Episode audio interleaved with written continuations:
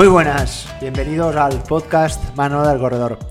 ¿Qué tal? Yo la verdad que estoy hoy, no sé, muy positivo, muy contento. Eh, la verdad es que no sé en vuestra zona, eh, creo que ha sido así en toda España, en todo territorio nacional, que las temperaturas han bajado y de forma significativa. Y por lo menos aquí en mi zona, eh, ya no es que hacía mucho calor por por las por el día, ¿no? Que igual hacía 32, 33, incluso algún día 35 grados. Pero es que por las noches no bajábamos de 27, 28 grados. Imaginaros eso eh, el día a día, un día tras otro, para descansar, para hacer esa vida normal. Eh, salir a entrenar daba igual que a las 7 de la mañana que a las 7 de la tarde. Las temperaturas eran muy altas, ¿no? Bueno, pues este último fin de semana han venido las lluvias, han venido una bajada muy notoria de, las temperaturas y bueno, esto se ha notado. Eh, yo me atrevería a decir incluso al ánimo, eh, ya no de mí, mismo, sino de muchos corredores, de muchos compañeros, de ver que ya se te quita un poco ese, ese calor que, es que te cambia hasta el carácter y, saca a veces lo más eh, duro de nosotros, ¿no? A ver, a veces que tenemos que salir a entrenar porque, claro, los objetivos se van acercando y uno no quiere perder el hábito que tanto le gusta de salir a correr.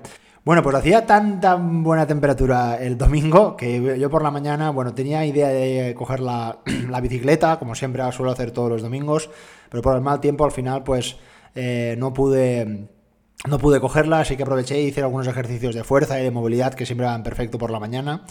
Pero es que por la tarde, hacía una tarde tan buena, tan una temperatura tan agradable, un vientecito tan fresco, que le dije a mi mujer, oye, ¿me puedo escapar 30 minutos a correr un ratito a, la montaña? Porque la verdad es que, y así fue, ¿no? Eh, fue una auténtica gozada de ver una temperatura agradable. Eh, la verdad es que eh, uno que no esté muy metido en esto me, tachará de loco, pero bueno, lo comparto con vosotros porque seguramente me entendáis, ¿no? Lo que significa el poder salir y disfrutar y no estar pendiente de, de las pulsaciones altas, de sudar todo el rato y sobre todo de muy sensaciones. Todo eso se borra, se elimina y al final estás corriendo en un atardecer eh, perfecto, con un ambiente súper limpio, ¿no? Porque había acabado de llover, la montaña estaba súper verde, estaba todo, vamos, eh, como digo, yo digo, de color de rosa, era de color de verde, pero de color de rosa, pues la verdad es que salió un entrenamiento de 30 minutos, eh, fíjate en zona cero, fue casi más un caco que otra cosa, pero la verdad que me fui a casa sonriente, contento y, y bueno, pues espero que a partir de estas próximas semanas esas temperaturas agoniosas y asfixiantes eh, empiecen a desaparecer. Yo me imagino que algún día aún vamos a tener, pero sobre todo eh, para los que tengamos ya a partir de ahora los objetivos, pues bastante curioso, ¿no? Porque mi calendario de carreras de, corredores, a partir ya de este próximo fin de semana, que por ejemplo es Valle del Tena, eh, ya empiezan a venir muchísimas carreras, la semana que viene Canfranc, esta semana también por supuesto UTMB, ya hay muchas carreras ya. así que nada, esto, esto empieza, el mes de septiembre lo tenemos a la vuelta de la esquina, el próximo viernes ya es 1 de septiembre. Para muchos eh, puede que no estén muy contentos, pero creo que para la mayoría, eh, a los que nos guste correr, ya viene nuestra temporada, ya viene nuestro hábito. Eh, así que nada, con mucha energía. Yo la verdad que estoy súper motivado y vamos a, Yo voy a intentar contagiarte, claro que sí, para que sigas entrenando y mejorando. Bueno, vamos a, hablar de fuerza, que hace ya bastantes capítulos o episodios que no le dedicamos. Yo siempre bromeo, ¿no? Que la palabra fuerza aparece prácticamente en el 95% de los episodios de, este podcast, porque yo lo considero casi un 50-50, ¿no? De cuando digamos, oye, tenemos que mejorar nuestro rendimiento, pues bueno, por supuesto que hay que mejorar ese aspecto cardiovascular, ¿no? que nos va a aportar eh, la carrera, el mantener esas pulsaciones, ese ritmo durante un tiempo, pero por supuesto si no preparamos nuestras ruedas, es decir, nuestras piernas, eh, es como si estuviéramos con unas ruedas pinchadas, no vamos a sacar nuestro máximo potencial, ¿no? Así es el símil que puedes entender que el entrenamiento de fuerza es tan importante para, para todos nosotros. Hoy voy a hacer una especie de resumen de 15 cosas, 15 aspectos que todo corredor todo corredor, ¿eh? Estamos hablando, esto es un podcast de correr, no es un podcast ni de fitness, ni de para bajar peso, ni, ni de salud, ¿eh? Estamos hablando un podcast de corredores que se están preparando carreras de media o larga distancia, o incluso también de corta distancia, por supuesto. Eh, va a estar muy relacionado a ello. Así que si aún no acabas de entender esto de la fuerza, de que hay muchos mitos, de que hay muchas cosas que no acabas de entender, creo que este episodio te va, te va a gustar y lo vas a poder utilizar para para, para futuro. Vamos a ello.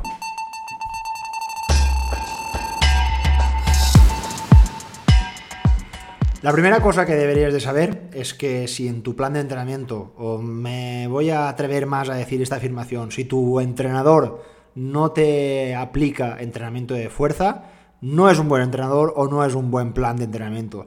No hay duda, no hay ya hay demasiada evidencia científica de, a nivel de experiencia, de yo mismo también como lo he podido comprobar por, por mí mismo y cómo lo he trasladado a, los cientos de corredores en los que he podido preparar sus eh, planificaciones o sus entrenamientos. La fuerza es fundamental, clave para mejorar el rendimiento de un corredor. Y así que esta es la primera cosa que deberías de saber. Eh, aquí como algo muy, muy resumido te podría decir que la fuerza va a hacer que tengas una mejor resistencia muscular, que esto va a hacer que tengas, eh, vayas a poder mantener ese ritmo de forma más eficiente durante las carreras más largas, eh, vas a aumentar la potencia, vas a reducir el número de, o la aparición de lesiones, también va a haber una relación muy directa con la mejora de la técnica de carrera, algo muy simbólico también. Por supuesto va a haber una reducción de la fatiga, ya es que va a haber Vas a ser mucho más económico, ¿no? A la misma velocidad, un corredor que haga fuerza con el que no lo haga, va a notar muchísimo diferencia. También va a haber un mantenimiento de la masa muscular, que esto va a ir muy, va a estar muy relacionado conforme nos vamos haciendo más mayores y va a, ser, va a ser esta una de las principales limitaciones, ¿no? A la hora de, nuestro rendimiento.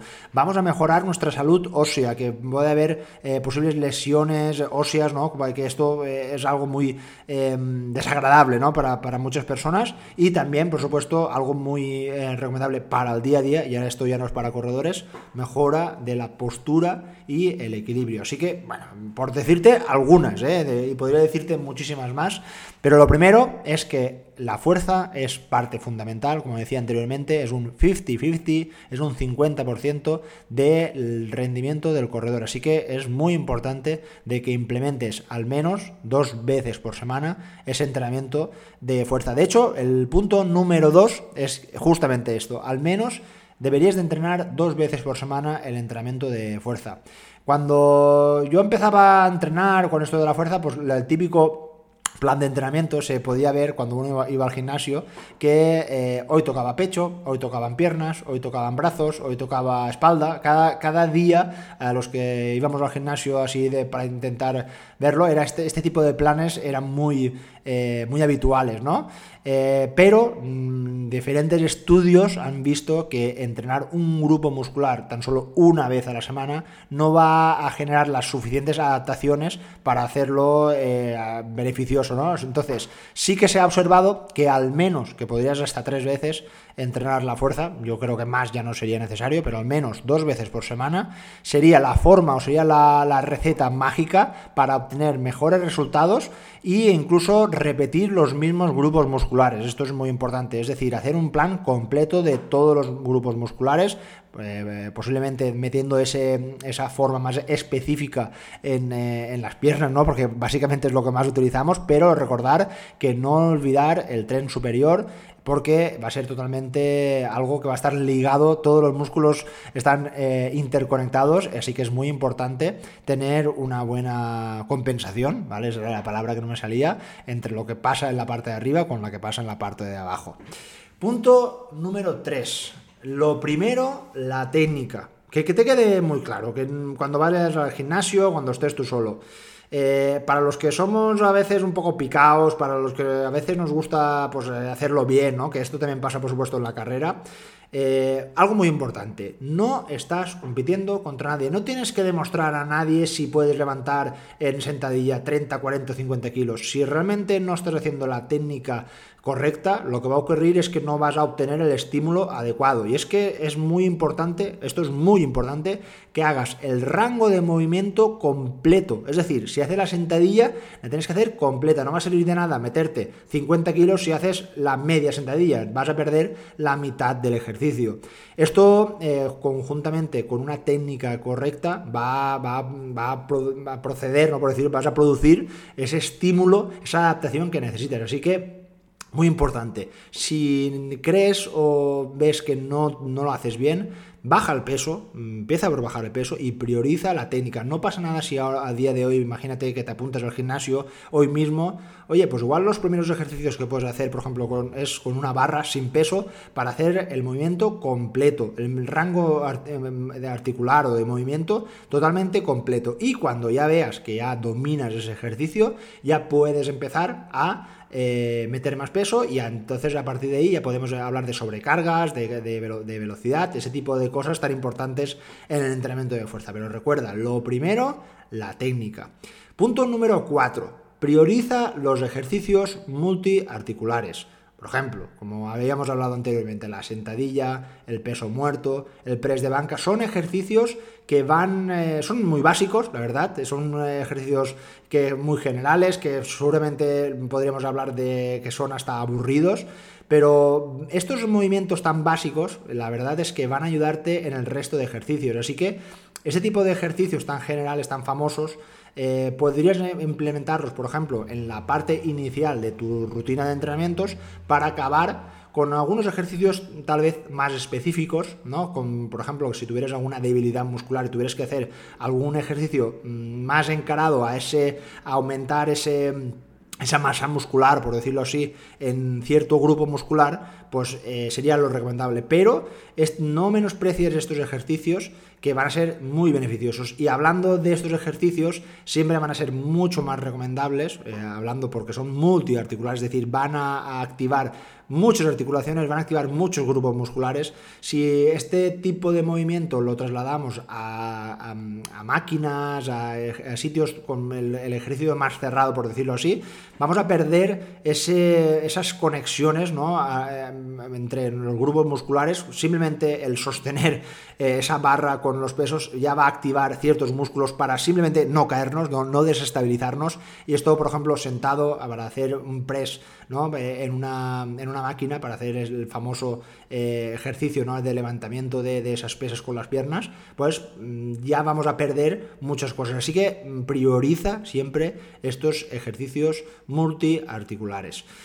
Punto número 5 eh, ¿Te suenan los supersets? Esta palabra tan inglesa, tan rara. Bueno, pues esto creo que es muy recomendable para los que vais con poco tiempo, para los que realmente queréis eh, ahorrar y hacerlo todo lo más rápido posible, porque como decimos a día de hoy, el tiempo es oro, ¿no? Pues los supersets están creados para esto, ¿no? Si tienes poco tiempo para entrenar, puedes aprovechar los beneficios de los supersets, que básicamente es hacer todas las series de un ejercicio antes de pasar al siguiente. Es decir, puedes hacer dos ejercicios sin descanso entre ellos y descansar completamente entre ambos. De hecho, eh, una recomendación es que, por ejemplo, hagas, eh, imagínate que vamos a hacer unos ejercicios de la parte inferior con los de la parte superior. Por ejemplo, imaginaros que vamos a hacer una sentadilla y luego un press de banca. Como podéis ver, observar, son grupos musculares bastante diferentes. Puedes hacer tus repeticiones de, sentadilla, haces inmediatamente las repeticiones del press banca y ahí es cuando puedes descansar. Y entonces eh, has, hecho dos ejercicios sin prácticamente recuperación, pero lo que va a suceder es que entre cuando has hecho la sentadilla hasta cuando te vuelva a tocar, es muy probable que hayan pasado dos, tres o cuatro minutos, que esto va a, lo que va a ocurrir, ¿no? Lo que por decirlo así, es que la recuperación haya sido completa. Y justo hablando de la recuperación, vamos con el punto número 6. Y básicamente es la recuperación, ¿no? Que cuánto tiempo debemos de descansar entre series. Bueno, aquí podemos eh, ver diferentes metodologías, para básicamente tener una recuperación completa, que yo aquí creo que sí que estoy muy de acuerdo, de que antes de empezar próximas, esas próximas repeticiones que te tocan de, tu ejercicio, yo creo que debes de estar listo, ¿no? Entonces yo creo que cada persona es un mundo. Poner un minuto y medio, dos minutos o tres minutos puede que para una persona sea suficiente, y, pero pueda que para otra no.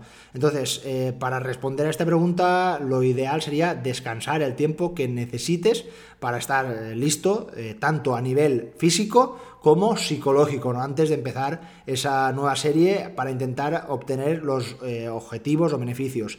Una buena forma para saber si no has descansado bien es que, por ejemplo, si te habías propuesto hacer, vamos a decir, tres, tres bloques de seis repeticiones, si en la última, en el último bloque ves que en la quinta, sexta repetición ya llegas muy fatigado, es debido a dos cosas. Una, o que le has metido demasiado peso, o la segunda opción es que es posible de que no hayas descansado lo suficiente. Y entonces, toma ese tiempo, si has observado que con dos minutos no tienes suficiente, prueba la próxima sesión en meter dos minutos y medio y a ver qué es lo que ocurre, porque es posible que sí que lo puedas conseguir. Aspecto número 7 que genera mucha controversia, sobre todo los más eh, usuarios de, gimnasio del mundo del fitness, donde dicen fuerza o cardio, ¿no? Que entrenar primero y que entrenar segundo.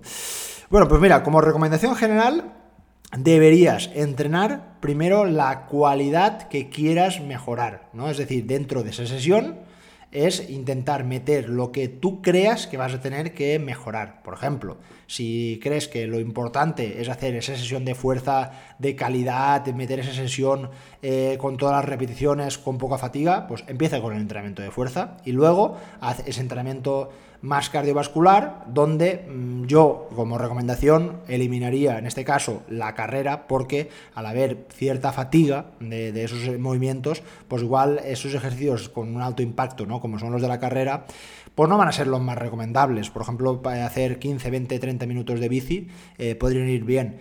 Pero, ¿qué ocurre si lo hago al contrario? Eh, ¿Qué es lo que pasaría? Pues que posiblemente perdiera, perdiera esa, fortaleza, ¿no? ese poder de sacar esa sesión al máximo nivel. ¿Cuál es mi recomendación? Bueno, pues depende, depende de un poco de tus características. Si hablamos de lo perfecto, lo ideal y lo idóneo, es que para mí una sesión de fuerza es una sesión de fuerza. Si podemos alejarla de otra sesión de carrera, va a ser lo ideal. Si un, corredor entrena cinco días a la semana, puede dedicar perfectamente dos entrenamientos de fuerza y tres a la carrera. Pero eh, imagínate que tú me, digas, oye, que yo tengo tiempo, yo me lo puedo, ah, puedo entrenar por la mañana y luego por la tarde puedo sacar 6, 7, 8 sesiones a la semana, no hay ningún problema. Bueno, pues en este caso sería aún más recomendable el intentar meter eh, por ejemplo, por la mañana esa sesión de carrera y por la tarde esa sesión de fuerza. Pero lógicamente la carrera de la mañana debería de ser muy, muy, muy suave. Una zona 0, una zona 1 para que no generara ninguna interferencia negativa eh, con, eh, con, la, con, la, fuerza.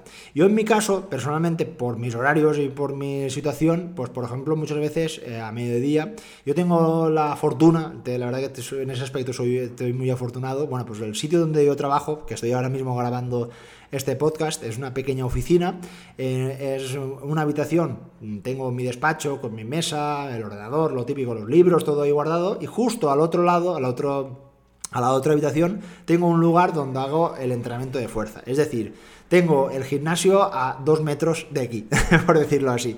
Entonces lo que he estado haciendo este verano muchas veces es después de acabar mi jornada laboral, que normalmente eh, pues suelo acabar a veces, si le meto mucha, mucha caña por la mañana, pues a veces acabo a las 2 o las 3, pues eh, lo que hago es em, eh, justo al acabar hacer el entrenamiento de fuerza. Y en muchas ocasiones por la tarde me voy con mi grupo de entrenamiento e intento ir pues a un ritmo muy suave y así es una forma que doblo, es decir, entreno la fuerza por la mediodía y la, por la tarde, allá a las 8 más o menos, hago ese entrenamiento de carrera, pero recuerdo, muy suave. Así que, repito, lo ideal es separarlas en el caso de que las tengas que hacer juntas, intentar que sean en, momentos separados. Y en el caso de hacerlas juntas, juntas, juntas, que sea siempre muy suave, muy corto y si puede ser a pedir que sea siempre eh, con ejercicios de bajo impacto como elíptica, correr una cinta o mm, básicamente en una bicicleta estática.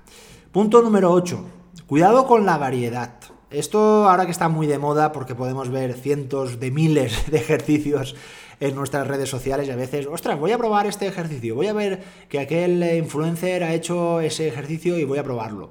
Bueno, pues es muy importante que no cambies tus ejercicios cada semana. Es muy común ver a la gente que se aburre, porque es normal a veces siempre hacer lo mismo, y querer probar estos ejercicios más novedosos, como podemos ver en las, eh, en las redes sociales. Pero tienes que tener muy en cuenta de que tu cuerpo va a tardar un tiempo en adaptar ese estímulo, esa adaptación o ese patrón de movimiento.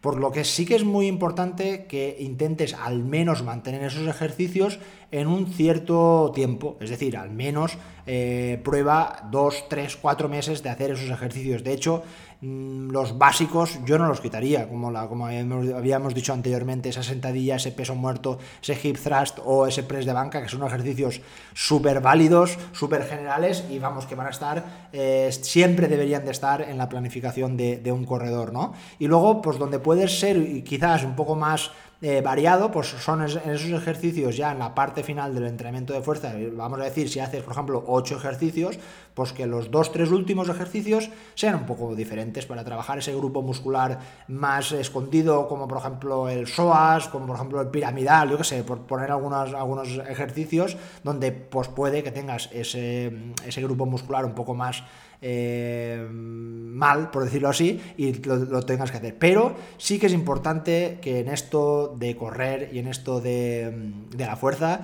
aunque suena un poco mal, es bueno ser monótono, es bueno ser repetitivo, es bueno repetir y repetir, y así es cuando el cuerpo aprende esos estímulos y esas adaptaciones. Así que, eh, punto número 8, cuidado con la, con la variedad.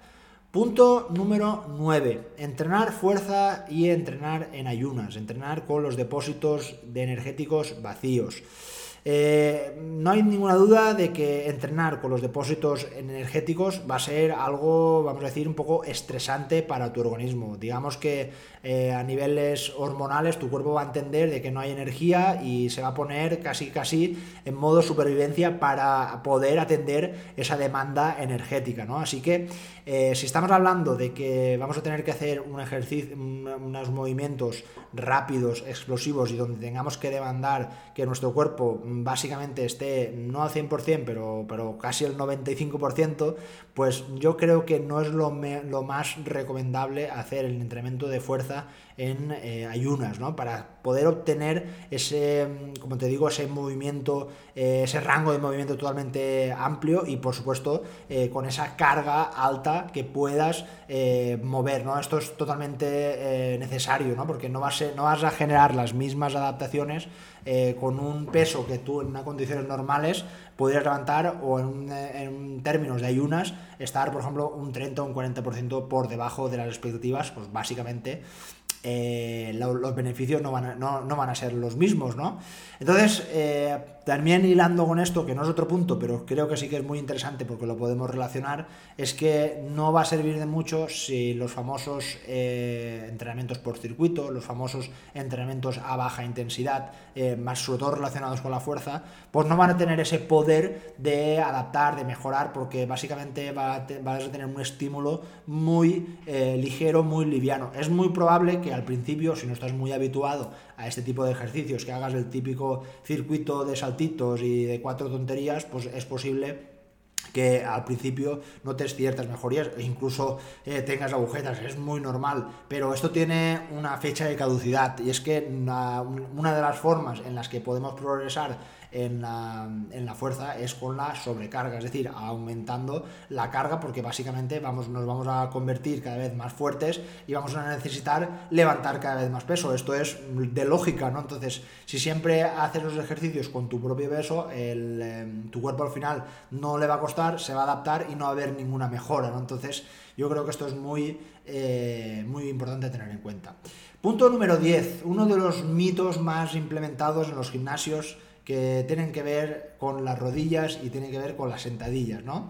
Siempre se ha dicho que las rodillas no deben de pasar de la punta de tus pies y es algo que, vamos, es muy normal que lo hayas oído alguna vez.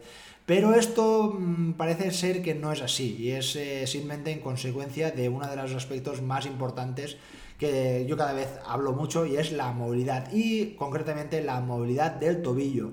Y siempre que hagamos una buena técnica, levantes una carga que tú creas que puedes eh, mover sin ningún tipo de problema, no va a haber, mm, como digo, ningún problema para tus articulaciones principales como son la rodilla y la cadera. Eh, esto te va a permitir mantener realmente el torso erguido, tener el centro de gravedad bajo sobre más o menos la zona media ¿no? en la planta de tus pies para que no te desequilibres y de hecho si intentas forzar las rodillas hacia atrás para sobre todo intentar que no pase por delante de la punta de tus pies, que como te digo es una de las cosas que siempre se ha dicho, esto mm, puede provocar cierto estrés a nivel de cadera y puede que realmente la carga se vaya más hasta la zona lumbar que más hasta las piernas. Así que esto, cuidado con esto porque podría aumentar el riesgo de lesión, ¿no? Entonces, no importa, recuerdo, si la línea de las rodillas pasa la línea de la punta de los pies. Cada persona es eh, un mundo y hay que tenerlo muy, muy en cuenta.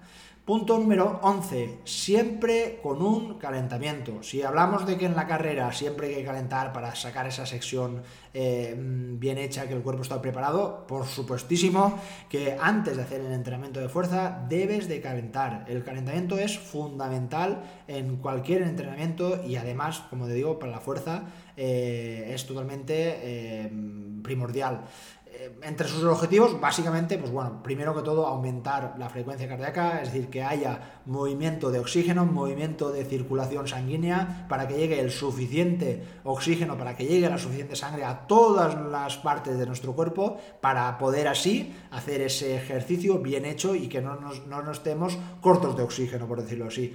Luego también eh, sería muy recomendable hacer esos entrenamientos tan famosos de movilidad, que yo, en mi caso, es el mejor momento en los que los puedo utilizar. ¿Por qué? El día de la carrera, la verdad es que algunas veces sí que hago algunos ejercicios, pero muy simples, es decir, eh, sin todos los ejercicios que no tenga que ponerme en el suelo, porque claro, no es lo mismo poder entrar en un gimnasio o en un sitio donde está todo acolchadito que te puedes sentar, que la otra cosa es eh, quedar en un parque y tener que ensuciarse justo antes de empezar a correr, ¿no? Entonces, sí que puedo hacer algunos ejercicios en plan de pie, así un poco para, para activarme, para empezar a hacer esos, eh, ese ejercicio de carrera. Pero en el caso de la fuerza, eh, tengo el lugar idóneo para meter 15-20 minutos de ejercicios de movilidad. Así lo hago a mis corredores. Siempre antes de empezar el entrenamiento de fuerza les envío unos ejercicios de movilidad para que se activen, que preparen todas las articulaciones para que luego tengan, eh, pueden sacar ese rango de movimiento lo más completo posible y así sacar el máximo provecho del entrenamiento. Así que movilidad sí antes hacer ese entrenamiento. De hecho, también va a ser muy. Eh, va a haber también mucha relación con algo muy importante que es el sistema nervioso central, que va a ser totalmente clave en una de las mejoras eh, que, tenemos que intentar hacer en nuestros entrenamientos de, fuerza. Punto número 12. Eh, algo que muchas veces he dicho aquí en, en, los episodios, y es que tienes que mover rápido, es decir, los pesos que muevas lo tienes que hacer a la máxima velocidad posible. Y es que eh, una de las mejoras que vamos a obtener a la hora de trasladarlo, sobre todo a la carrera, es la mejora de la fuerza explosiva, ¿no? Y es que levantar los pesos con velocidad, como habíamos dicho, con esas pesas, esas barras, o esas pesas rusas tan famosas también que están ahora, va a desarrollar nuestra fuerza, que es totalmente crucial para la velocidad y la potencia en carrera. Y esto va a ser algo muy interesante para tener la capacidad de acelerar y de mantener ese ritmo durante más tiempo. Y es que esto va a estar muy ligado con algo que sí que nos puede llegar a interesar, sobre todo a los que corremos larga distancia, los que estamos mucho tiempo corriendo, porque lo que he dicho hasta ahora, pues igual uno dirá, a mí me da igual eh, tener mucha aceleración. Bueno, pues el mover ese peso rápido va a tener una relación muy alta con una mayor eficiencia o economía en la carrera. Y es que la fuerza explosiva puede mejorar esta economía al fortalecer los músculos involucrados en la fase de impulso de cada zancada. Y así que ese corredor va a generar más potencia con cada paso y esto lo que va a provocar es un menor coste energético. Y esto, vamos, esto es magnífico. El tener un menor coste energético y sobre todo una menor fatiga muscular, esto nos va a hacer en maratonianos, en corredores de ultra trail, que cada pisada necesitemos menos energía y tengamos una, o tengamos una menor fatiga muscular. Y esta es el porqué de la relación que tenemos al mover rápido, el mover explosivo, donde vamos a hacer que nuestros eh, músculos se interconecten con ese sistema nervioso central, como decía anteriormente, que se active totalmente para que todo se mueva de forma sinérgica, para que todo se mueva a una y que todo nos lleve a poder eh, ser lo más eficiente y económico posible. Punto número 13. Cuidado con las inestabilidades y estos ejercicios tan molones, ¿no? Atención con los youtubers o influencers que a veces, aunque desgraciadamente sea así, solo quieren el lucimiento personal y que le des el like y a, él le da absolutamente igual que a ti te salga bien o te salga mal, porque él pues tiene esa capacidad de hacerlo. Es muy importante que entiendas que, por ejemplo, no necesitas ninguna superficie inestable para poder mejorar la aplicación de la fuerza. Si ese apoyo es inestable, pues por ejemplo como ese Bosu, ese Fitball, lo que va a hacer es que no vas a poder aplicar la fuerza de, forma idónea, ¿no? Entonces, muy importante, no es necesario hacer estos ejercicios molones ni nada. Recordar un poco al hilo de lo que estábamos hablando, de que lo más importante es sacar esos ejercicios multiarticulares, esos ejercicios generales como recordar la sentadilla, el peso muerto, el hip thrust, ¿no? estos ejercicios que deberían de ser eh, obligatorios en todas las eh, planificaciones de, de todos los corredores. Punto número 14 Quédate con el la terminología RIR. Y es que las repeticiones en recámara, que es lo que hace referencia ¿no? a esta terminología, eh, son aquellas repeticiones que podrías realizar hasta llegar al fallo muscular. Es decir, al no poder levantar la carga porque tus músculos ya fallan, no pueden más eh, antes de terminar la serie. Para que lo entiendas, imagínate, te voy a proponer un test. Eh, tírate al suelo y haz Mm, todas las flexiones que tú puedas, los fondos que tú puedas. Eh, tú me dirás, pues mira, he hecho 20, he hecho 20 flexiones. En la, en la, número 19 ya los brazos me temblaban y en la número 20 la he podido hacer, pero la 21 no la he podido hacer, ¿no? Bueno, pues esto quiere decir que has podido llegar hasta 20 repeticiones. Si yo te digo que te dejes 5 repeticiones en la recámara, es decir, ese RIR, ¿vale? Quiere decir, haz 15 repeticiones y déjate 5. Es decir, tú vas a poder hacer ese, esa repetición, ¿vale? Eh, por ejemplo, podría proponerte 3 por 15 y en principio no deberías de tener ningún problema en hacerlo porque te vas a dejar 5 repeticiones en la recámara, es decir, no vas a llegar al fallo muscular. ¿Y esto por qué tiene sentido? Bueno, porque por un lado mm, es muy importante que entiendas de que yo lo que realmente quiero es que saques esos entrenamientos como estábamos hablando antes de la velocidad, que no exista fatiga en ningún momento. Es decir, la fuerza va a ser un entrenamiento complementario a tu rendimiento, con lo cual no va a tener ningún sentido de que te machaques y mueras en hacer ese ejercicio, sino todo lo contrario. El entrenamiento de fuerza no debe de generar fatiga, por eso siempre tienes que jugar con este RIR, estas repeticiones en la recámara, donde deberías dejarte de 3 a 6 repeticiones dependiendo del ejercicio para poder hacer esos tres bloques, ¿vale? Sin ningún tipo de problema en todos los ejercicios. Y acabamos con el punto número 15 de cosas que todo corredor debería de saber. Y el número 15, hablando de alimentación, vamos a hablar de algo, uno de los suplementos más eh, famosos con más evidencia y es el supersuplemento de la creatina, ¿no? Y un poco para que lo entiendas, eh, sabes que tenemos tres vías principales en las que obtenemos energía, ¿no? Y la primera de todas, la más rápida, eh, que hacemos esos esfuerzos intensos muy relacionados con el entrenamiento de fuerza en un periodo muy corto de tiempo, como decía, como son levantar las piezas, es el sistema de fosfágenos, ¿no? Que a través de la fosfocreatina, ya te puedes un poco entender, eh, nos va, vamos a utilizar de esa, de esa energía. Por ello sí que tiene validez el suplementarse con creatina. Si eres ya de los que tienes cierta experiencia y haces esos ejercicios con cierta velocidad y con cierta carga, la evidencia nos dice que suplementándonos con 0,1 gramos de, de creatina por cada kilo de nuestro peso corporal, nos vamos a asegurar de que ese depósito energético de creatina va a estar siempre lleno, ¿no? Y se ha demostrado que en diferentes estudios esto va a hacer que, podamos aumentar la fuerza, que nuestra resistencia muscular aumente o, y por supuesto, tener una mejor, un mejor rendimiento en cada uno de, de los entrenamientos y, por supuesto, ayudándote a producir mejores adaptaciones. Así que la creatina, ah, ya, ya hemos hablado de ella en algunos episodios que aparte, ¿no? desde el punto de vista de la resistencia, donde también tiene cierta relación con la recuperación, eh, puede ser muy interesante para las épocas en las que estés ahora mismo, por ejemplo, metiéndole mucha caña al entrenamiento de fuerza y quieras generar buenas adaptaciones, suplementarse con creatina, recordar, con 0,1 gramos de creatina por cada kilo que, que, peses, puede ser una muy buena estrategia. Bueno, pues espero haberte ayudado. Ha sido un episodio muy, muy intenso. Hemos hablado de la fuerza y quizás un poco rápido porque quería decirte como 15 puntos eh, muy claros para que se te queden esos conceptos de recordarte de velocidad, de, eh, ejercicios básicos, hacerlo bien, eh, intentar hacerlo dos veces por semana con una buena técnica. Yo creo que son esos conceptos de que cuando vayas a hacer ese ejercicio de fuerza, todo corredor debería saber y debería de conocer.